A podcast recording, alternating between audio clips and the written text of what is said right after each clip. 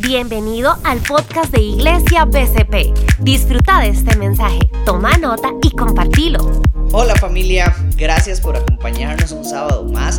Gracias por estar con nosotros este nuevo fin de semana.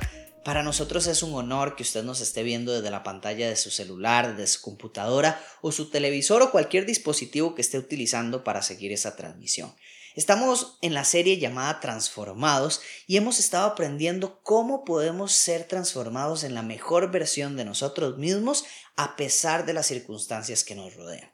Hemos aprendido a ser, hemos aprendido a ser transformados en personas que amen a las personas, que cuiden a su familia, que echen para adelante a pesar de las dificultades, que vivan su vida plenamente. Y hoy el tema que tenemos para hoy se llama ¿Cómo eh, hago cuando los planes no salen? ¿Cómo hacer cuando los planes no salen como uno espera? Si usted quiere disfrutar el resto de mensajes de esta serie Transformados, puede acompañarnos en nuestra página web familiavcp.com y ahí puede encontrar todos los mensajes en nuestra página principal o inclusive puede buscarnos eh, en los podcasts que tenemos en las plataformas como Spotify, Apple Podcast o Google Podcast, entre otras. Ahí puede encontrar cada uno de los mensajes y puede repasar lo aprendido en esta serie o inclusive si es la primera vez que usted nos escucha, conocer un poco más de los mensajes que tenemos. Gracias por acompañarnos nuevamente y hoy quiero que disfrute de este mensaje porque sé que para todos los cambios de planes son un reto. Y quiero preguntarle, ¿cuáles eran los planes que usted eh, se planteó a principio de año.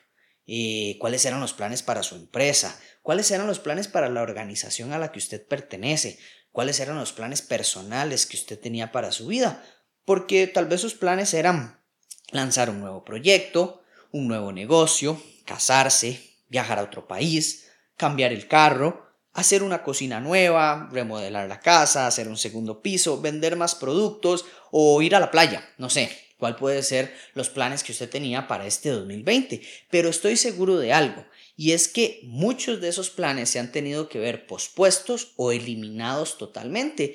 Y, para muchas personas esta es la realidad. La crisis azotó al mundo y, ya vivimos con ella y, y, los planes que teníamos establecidos hemos tenido que cambiarlos, hemos tenido que pausarlos en el mejor de los casos y en otras circunstancias la realidad ha sido, ha sido que que ha tocado eliminar esos planes y esperar a ver qué pasa para ver si pueden volver a iniciar los planes que teníamos. El mundo ha cambiado y yo quiero preguntarle a usted, ¿cómo le han afectado estos planes? ¿Cómo le han afectado estos cambios de planes? ¿Le han afectado económicamente? ¿Le han afectado físicamente? ¿Le han afectado mentalmente? ¿Le han afectado emocionalmente, laboralmente o le han afectado en su relación con Dios? Porque yo quiero decirle una cosa hoy, y es una de las cosas importantes, y es que usted no es la única persona que está atravesando un cambio de planes tan drástico que afecta tantas áreas de la vida. Usted no está solo en este tiempo. Usted no es la única persona a la que le cambiaron los planes y las consecuencias son tan duras.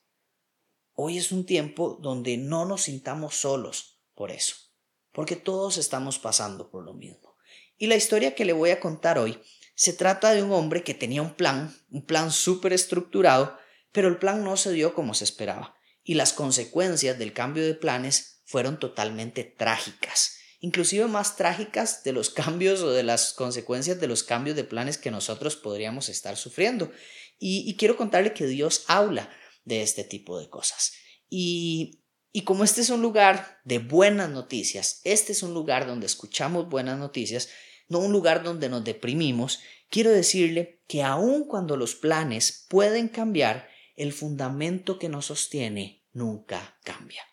Aun cuando los planes pueden cambiar, el fundamento que nos sostiene nunca cambia. Y entonces esto nos permite seguir adelante cumpliendo nuestro propósito a pesar de que las circunstancias cambien.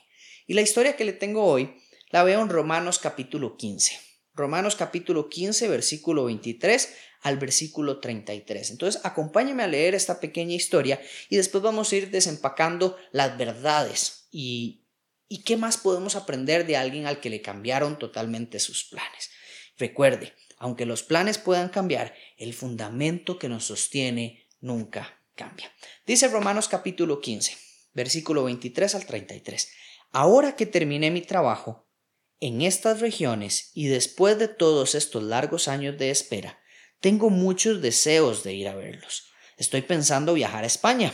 Cuando lo haga, me detendré en Roma y luego de disfrutar de la compañía de ustedes por un breve tiempo, podrán ayudarme con lo necesario para mi viaje. Sin embargo, antes de visitarlos, debo ir a Jerusalén para llevar una ofrenda a los creyentes de allí. Pues les cuento, los creyentes de Macedonia y Acaya con entusiasmo juntaron una ofrenda para los creyentes de Jerusalén que son pobres. Lo hicieron con gusto, porque se sienten en deuda con ellos. Dado que los gentiles recibieron las bendiciones espirituales de la buena noticia por parte de los creyentes de Jerusalén. Sienten que lo menos que pueden hacer por ellos a cambio es ayudarlos económicamente. En cuanto yo entregue ese dinero y termine esa buena acción de los gentiles, iré a visitarlos a ustedes de camino a España. Cuando vaya, estoy seguro de que Cristo bendecirá en abundancia el tiempo que pasemos juntos. Mis amados hermanos, les pido encarecidamente, en el nombre de nuestro Señor Jesucristo, que se unan a mi lucha, orando a Dios por mí. Háganlo por el amor que me tienen, ese amor que en el Espíritu Santo les ha dado. Pídanle que me libre de los que están en Judea, que se niegan a obedecer a Dios. Pídanle también que los creyentes de allí estén dispuestos a aceptar la ofrenda que llevo a Jerusalén. Entonces, por la voluntad de Dios, podré ir a visitarlos con un corazón alegre y nos alentaremos unos a otros. Y que Dios, quien nos da paz, esté con ustedes. Amén. Ese es el texto que tenemos para hoy. Acompáñame a orar y vamos a empezar a desempacar lo que dice Pablo hoy. Señor, gracias por esta noche. Gracias por el privilegio de tener tu palabra. Gracias porque podemos leerla, escucharla, aprenderla, Señor Jesús. Te quiero pedir, Padre, que, que cuides nuestros corazones, que nos dirijas en este tiempo, que hables en este tiempo, que seas vos el que hable y que no sea yo, que sea tu sabiduría, que sea tu Espíritu Santo el que nos guíe, que no sea yo y que no sea nada de mis ideas, sino que seas todo vos, Señor. En el nombre de Jesús, toma el control de este tiempo. Amén. ¿Ok? Vamos a ir viendo un poquito y, y veo, lo primero que veo es los planes de Pablo de ir a visitar a Roma. Y Pablo, como cualquier ser humano que tiene un trabajo, que tiene una, una misión que cumplir, eh, tiene un plan para poder llevar a cabo esta misión. Y él dice, bueno, mi plan es ir a España, conózcanlo, yo voy para España. ¿Por qué quiero ir a España? Porque España era el lugar ya más extremo del imperio romano. Entonces él quería abarcar todo el imperio romano o lo más que, fue, que, pudiera abarcar. Entonces España era el límite de este imperio romano y Pablo dice, quiero ir a España. Es súper estratégico ir a España. Y, y Pablo dice, pero antes de ir a España voy a hacer dos paradas. La primera parada la voy a hacer en Jerusalén. ¿Por qué voy a parar en Jerusalén? Porque tengo que entregar una ofrenda. Una ofrenda que levantó la iglesia de Macedonia, que levantó la iglesia de Acaya, y, y quiero llevárselas yo personalmente a las personas que están en Jerusalén voy a entregar esta ofrenda y una vez que termine de entregar esta ofrenda me voy para Roma. Voy a estar con ustedes en Roma, mi plan es verlos, mi plan es pasar tiempo juntos, mi plan es que nos alentemos unos a otros, que nos animemos unos a otros a pesar de las situaciones que vivimos y poder estar con ustedes. Quiero estar con la iglesia, es lo que dice Pablo. Entonces Pablo dice, bueno, voy para España, hago estas, esta parada en Jerusalén y llego donde ustedes y me quedo con ustedes un buen rato y después me voy para España. Ese es el plan inicial de Pablo. Sin embargo, las cosas no salen así. El plan no sale como se esperaba. ¿Por qué? Pablo llega a Jerusalén y ojo lo que pasa en Jerusalén. Hechos capítulo 21 nos dice lo que pasa en Jerusalén. Dice, agarraron a Pablo y lo arrastraron fuera del templo e inmediatamente cerraron las puertas detrás de él. Cuando estaban a punto de matarlo, le llegó al comandante del regimiento romano la noticia de que toda Jerusalén estaba alborotada. De inmediato el comandante llamó a sus soldados y oficiales y corrió entre la multitud. Cuando la turba vio que venían el comandante y las tropas, dejaron de golpear a Pablo. Pablo llegó a Jerusalén, empezó a predicar y lo apresaron. Lo arrestaron, lo, lo, iban a matar, lo empezaron, lo empezaron a golpear, lo sacaron de la sinagoga y lo golpearon y lo golpearon y lo golpearon hasta casi matarlo. Y si no es porque llegan los soldados romanos, eh, lo hubieran matado en ese momento. La cuestión es que lo, lo apresan, lo arrestan y después de ahí es llevado a Roma. El, el, tiene hoy una discusión y usted puede leer en, en el capítulo 21 de Hechos un poquito más donde los romanos lo van a castigar ahí mismo y Pablo apela a ser un ciudadano romano para que no lo castiguen sin que lleve a cabo un juicio. Entonces Pablo dice, no, son un toque, ustedes no me pueden hacer nada a mí porque yo soy ciudadano romano y tengo que llevar un juicio correspondiente. Entonces el comandante y las tropas dicen, uy, son un toque, no le podemos hacer nada porque él es, él es ciudadano romano. Entonces lo vamos a mandar a Roma para que sea juzgado. Pablo es llevado a Roma como preso. ¿Y cuáles fueron las consecuencias de este cambio de planes? Tal vez para usted los cambios de planes tuvieron consecuencias emocionales, físicas, como hablamos al principio. Para Pablo también pudo haber este tipo de consecuencias, porque un cambio de planes termina en que Pablo vaya a la cárcel. Eso es totalmente inesperado para cualquiera. Y, y la cuestión es que Pablo, sí, al final llega a Roma, y uno dice, mira, sí, terminó llegando a Roma, pero iba a llegar como el predicador invitado, como iba a llegar a la iglesia, lo iban a abrazar, iba a estar con la iglesia un buen rato, iban a pasar un buen tiempo, pero en realidad al final no, llega a Roma como un preso del imperio romano. Llega a Roma como un criminal y no como el predicador. Su plan cambia totalmente. Al final de cuentas, el objetivo de llegar a ver a la iglesia no se da. Pablo no llega a ver a la iglesia que tanto quería ver. Porque durante toda la carta a Romanos, Pablo ha dicho montones de veces las ganas que tiene de verlos. Desde el capítulo 1 hasta el último capítulo, Pablo dice, tengo demasiadas ganas de estar con ustedes, de fortalecernos, y, dice algo muy chiva siempre, de ver el fruto del trabajo que ustedes hacen, porque me han hablado muy bien de ustedes. Pablo quería disfrutar eso y no puede disfrutarlo. Y la otra consecuencia es que nunca llega a España.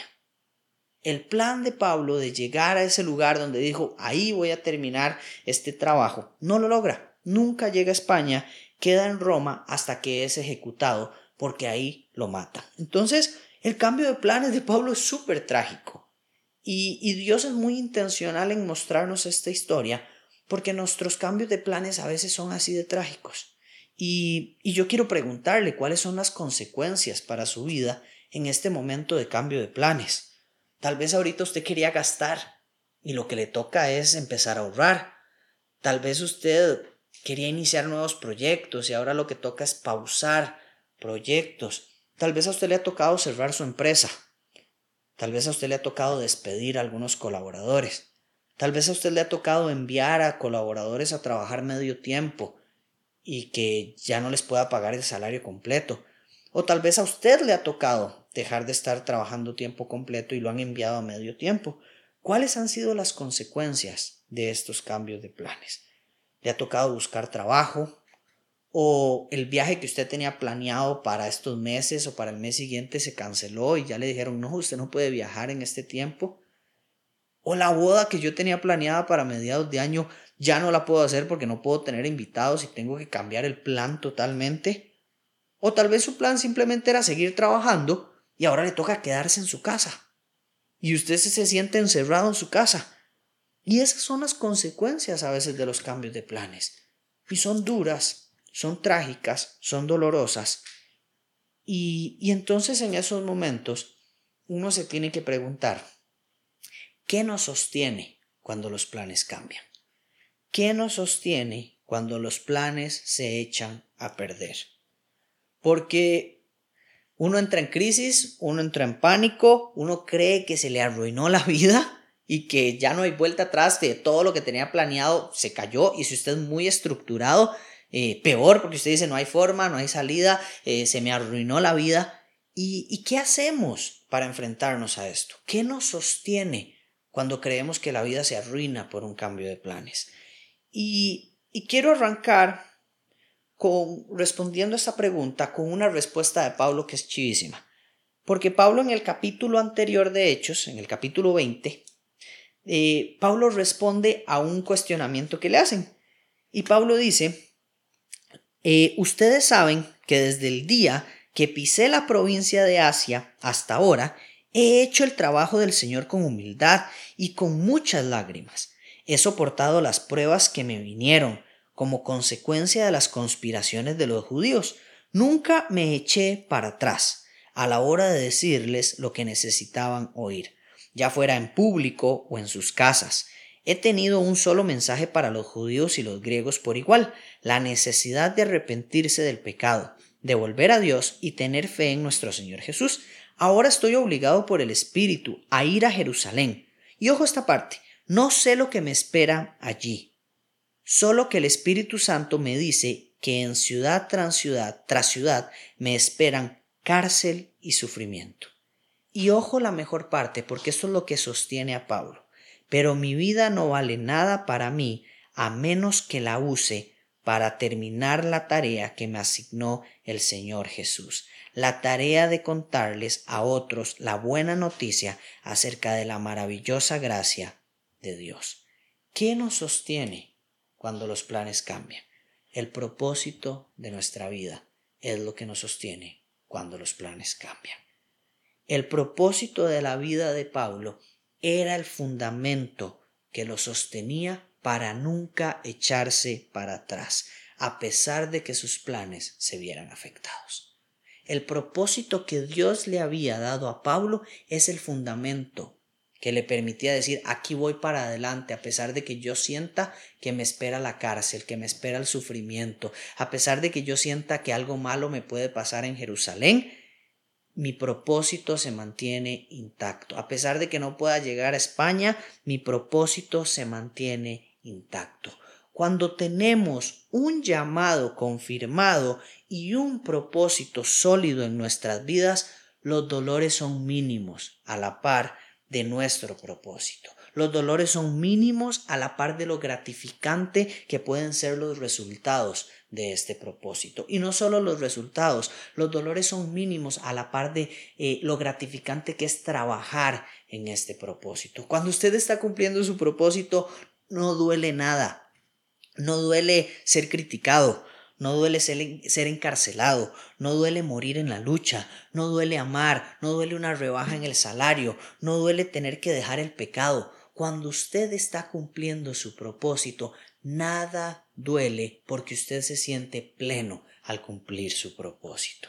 Hay una frase de John Maxwell que dice, cuando se está ganando, nada duele. Y yo lo veo acá. Cuando uno está cumpliendo el propósito que dice estoy ganando porque estoy cumpliendo el propósito de mi vida, nada duele. Y yo le quiero hacer una pregunta. Si para usted uno de sus propósitos es mantener a su familia unida, entonces no debería dolerle dejar el pecado con el que está luchando. Si para usted cumplir el propósito eh, si para usted uno de los propósitos importantes es mantener su matrimonio firme, a usted no le duele servir a su pareja. A usted no le duele servir a sus hijos. A usted no le duele amar, aunque a veces no se sienta amado. Porque el propósito de mantener unida a su familia es el fundamento que lo sostiene, aunque los planes cambien. Si para usted predicar a Jesús en, en partes donde nunca ha sido escuchado es su propósito y es su fundamento, aunque usted no pueda salir del país, usted va a buscar la forma de llevarlo a cabo. Porque su propósito sigue intacto, aunque los, cambios, los planes cambien. Y el segundo punto que nos sostiene cuando los planes cambian es la recompensa de cumplir nuestro propósito la recompensa es más grande que cualquier, dolor. La recompensa de cumplir el propósito de mantener mi familia unida es más grande que cualquier dolor. La recompensa de cumplir el propósito de enseñar a otras personas, de ayudar a los necesitados, de ayudar a los niños huérfanos, es más grande el resultado que los dolores que puedan surgir en el camino o los dolores que puedan surgir por los cambios de planes. El camino es gratificante cuando se vive con un propósito. El camino es súper gratificante y súper pleno cuando se vive con un propósito. Y los resultados que tiene eh, vivir con un propósito no solamente son para mí, sino que tienen impacto en la vida de las demás personas. Vivir con un propósito tiene resultados que generan que tiene resultados que generan impacto no solo en mi vida, sino en otras generaciones, sino en otras familias, sino en otros amigos, sino en mis compañeros de trabajo, en todo lo que me rodea. Yo genero impacto cuando vivo con propósito. Y el otro elemento de la recompensa es que los resultados personales no se acaban. Así como los resultados eh, grupales o los resultados externos generan un impacto a todo lado, los resultados personales nunca se acaban. Los resultados de cumplir el propósito de lo que Dios nos ha mandado hacer son resultados eternos. Son resultados que no se acaban. Son resultados de tesoros en la eternidad. Son resultados de tesoros en el cielo. Los resultados personales, cuando se cumple el propósito de Dios, nunca se acaban. Y además los resultados personales son de grandeza. Cumplir el propósito y sufrir cumpliendo el propósito que Dios me ha dado no es fácil, pero es el camino hacia la grandeza. Cumplir el propósito y sufrir cumpliendo el propósito que Dios me ha dado no es fácil, pero es el verdadero camino hacia la grandeza se detuvo Pablo a pesar del cambio de planes.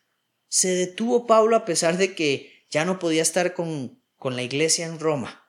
Se detuvo Pablo a pesar de que no podía llegar a España. Pablo dijo, no hombre, ya yo no voy a seguir con esto, me detengo. No vuelvo a predicar, no vuelvo a hablar de Dios, no ve lo que me pasa cuando hablo de Dios, estoy sufriendo, estoy aquí encerrado, ya no cumplí el plan, de, me rindo, Mejor le digo a estos romanos que voy a dejar de predicar y que me dejen libre y ya, porque eh, no lo logro, no lo logro, no. La realidad de Pablo es que Pablo buscó la forma de cumplir su propósito. A pesar de estar encerrado, Pablo buscó la forma de cumplir su propósito. ¿Y cómo lo empezó a cumplir? Pablo empezó a escribir cartas. Bueno, estoy encerrado, pero nadie me va a callar. Ahora empiezo a escribir cartas a las iglesias. Ahora empiezo a escribir cartas a mis discípulos. Ahora empiezo a escribir cartas a aquellos que van a conocer este mensaje más adelante. Ahora empiezo a, enseñarle de Jesús a los guardias que están conmigo. Ahora empiezo a enseñarle de Jesús a los soldados, a los jueces, a los que me van a juzgar. Esos van a conocer el mensaje de la salvación porque mi propósito no cambia aunque yo esté aquí encerrado. Y eso le toca a usted. Ahora que los planes han cambiado, usted tiene que buscar la forma de seguir cumpliendo su propósito. Ahora que no sabemos si va a poder salir, ahora que no sabemos si, si va a poder seguir trabajando en la misma empresa, ahora que no sabemos si la iglesia se va a volver a reunir o se va a seguir eh, reuniendo de forma virtual, ahora le toca a usted buscar la forma de seguir cumpliendo su propósito porque su propósito no cambia, aunque los planes cambien.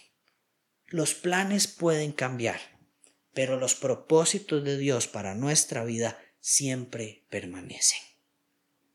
¿Cuál es su plan? ¿Cuál es su propósito?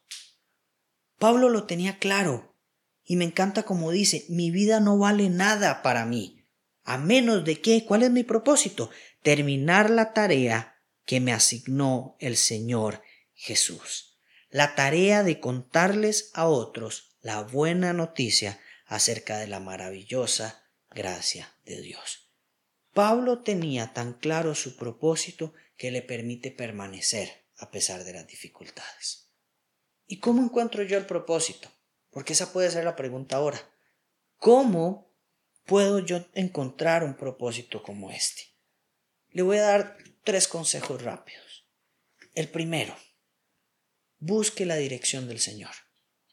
Busque la dirección del Señor.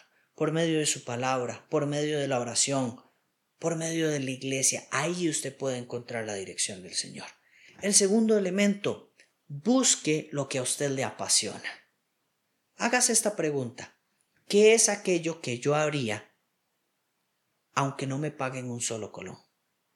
¿Qué es aquello que yo haría de forma gratuita ¿Qué es aquello que yo haría que me apasiona, que disfruto y que lo haría aunque no tenga salario?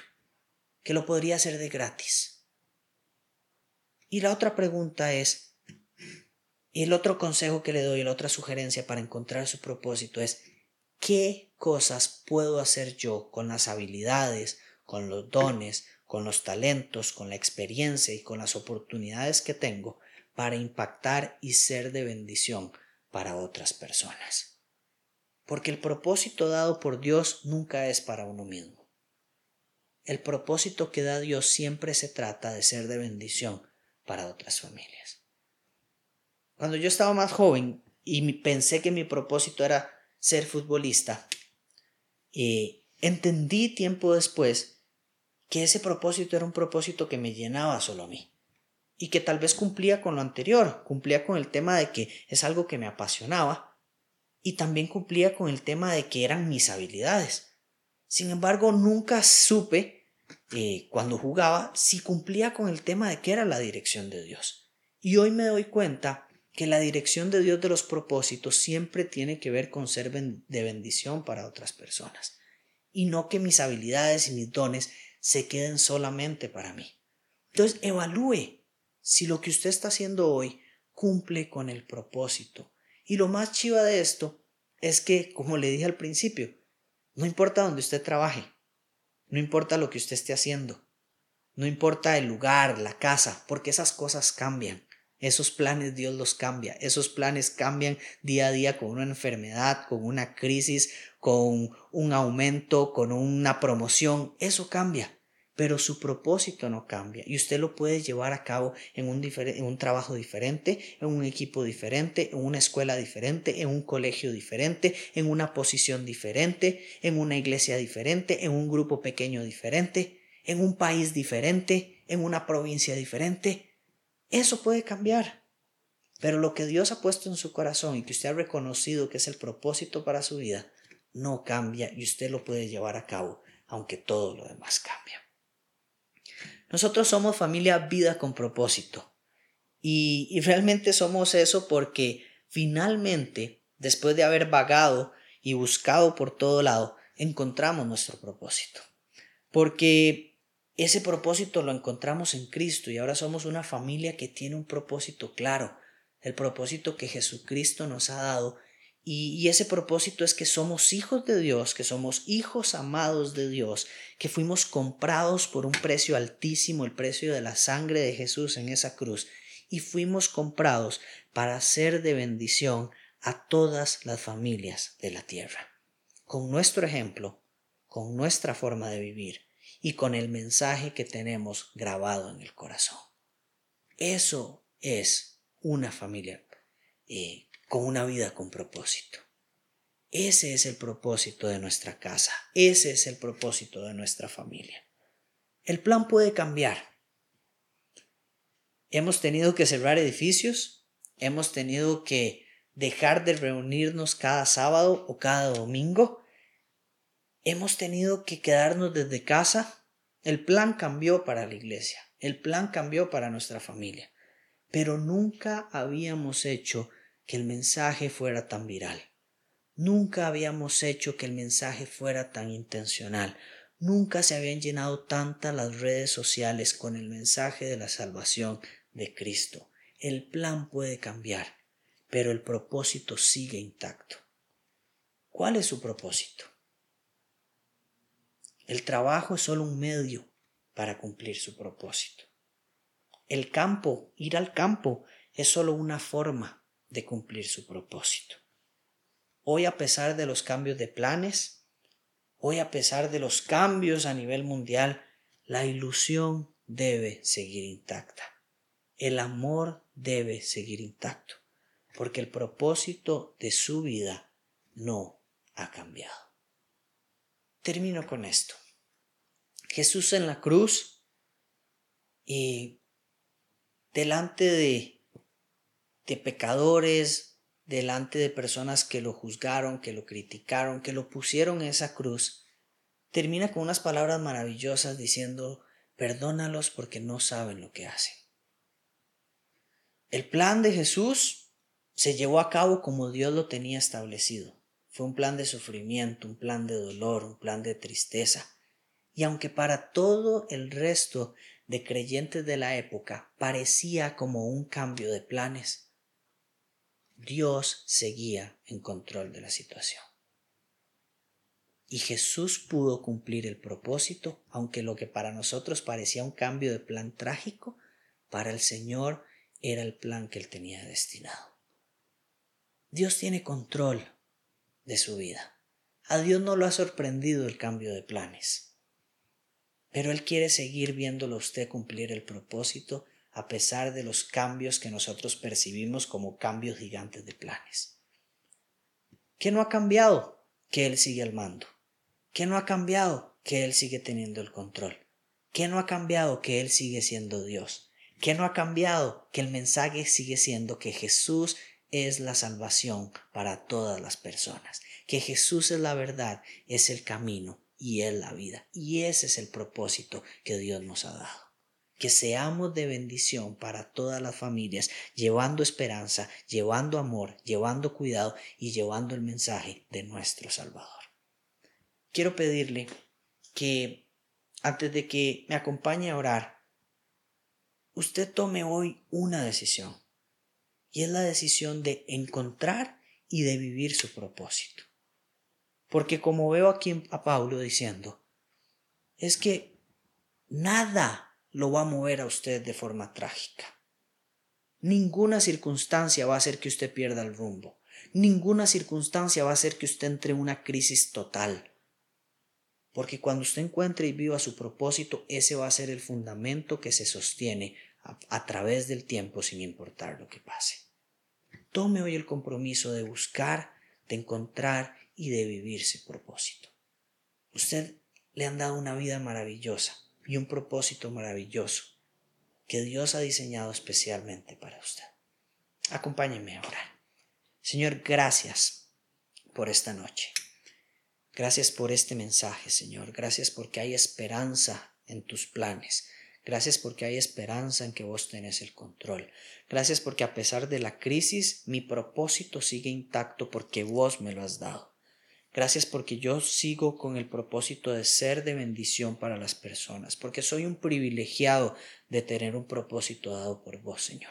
Gracias porque me amaste, gracias porque me compraste con tu sangre, gracias porque me liberaste del pecado, gracias porque me salvaste de la esclavitud y gracias porque me has dado una vida nueva, una vida de abundancia, una vida de gozo y una vida que tiene un plan y un propósito maravilloso, Señor. Señor, te quiero pedir que sigas moldeando mi propósito, que sigas mostrándome el propósito, que sigas dirigiendo mis pasos hacia el propósito. Señor, hoy confío que ese fundamento me sostiene a pesar de que todo alrededor mío pueda cambiar. Que el plan que tenés para mi vida se mantiene y se sostiene firme y yo me mantengo con una ilusión intacta por ver ese propósito cumplirse a pesar de que todo alrededor mío pueda cambiar, Señor. A pesar de que esté en una cárcel, a pesar de que esté sin trabajo, a pesar de que me hayan rebajado el salario, a pesar de que no vea una luz ahorita de forma inmediata, mi propósito sigue intacto y mi ilusión también sigue intacta, Señor Jesús. Fortaléceme, Señor, en estos tiempos. Dame valentía y coraje para seguir caminando a pesar de los tiempos que vivimos, Señor. En el nombre de Jesús, Padre, te pido por todas aquellas personas que hoy han tomado la decisión de buscar el propósito que tenés para sus vidas de dejar la comodidad, de dejar la zona de confort, de dejar vivir como zombie y empezar a vivir una vida con propósito, una vida extraordinaria y una verdadera vida. En el nombre de Jesús te pongo a cada persona que ha tomado esta decisión en tus manos y que puedas guiarlo, acompañarlo y, y mostrarle, Señor, tu verdadera vida. En el nombre de Jesús. Amén. Familia, gracias por estar con nosotros. Una vez más, los animo a que no estén solos. Si usted ha tomado una decisión eh, de acuerdo al mensaje que hemos dado, lo invitamos a que se una a un grupo eco, lo invitamos a que nos escriba, a que nos hable de cómo esto ha cambiado su vida y que comparte este mensaje con otras personas si ha sido relevante para usted. Dios les bendiga, que tengan una maravillosa semana, que descansen el día de mañana y nos estamos viendo la próxima semana si Dios lo permite. Chao, chao, un fuerte abrazo. Esperamos que este podcast haya sido de bendición para tu vida. Suscríbete, descargalo, compartilo y hagamos que la palabra de Dios llegue a más personas. Somos familia BCP. Vení